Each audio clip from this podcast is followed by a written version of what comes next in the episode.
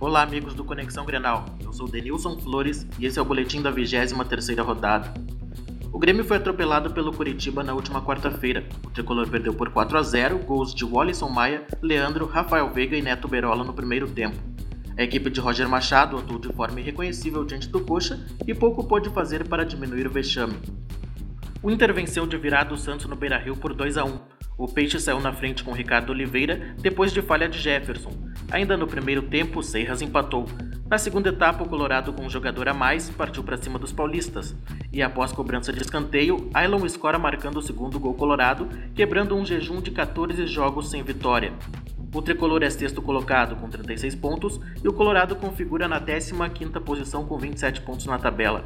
A dupla Grenal volta a campo no domingo. O Inter enfrenta o Atlético Paranaense na Arena da Baixada às 16 horas e o Grêmio recebe na Arena o líder Palmeiras às 18 horas e 30 minutos.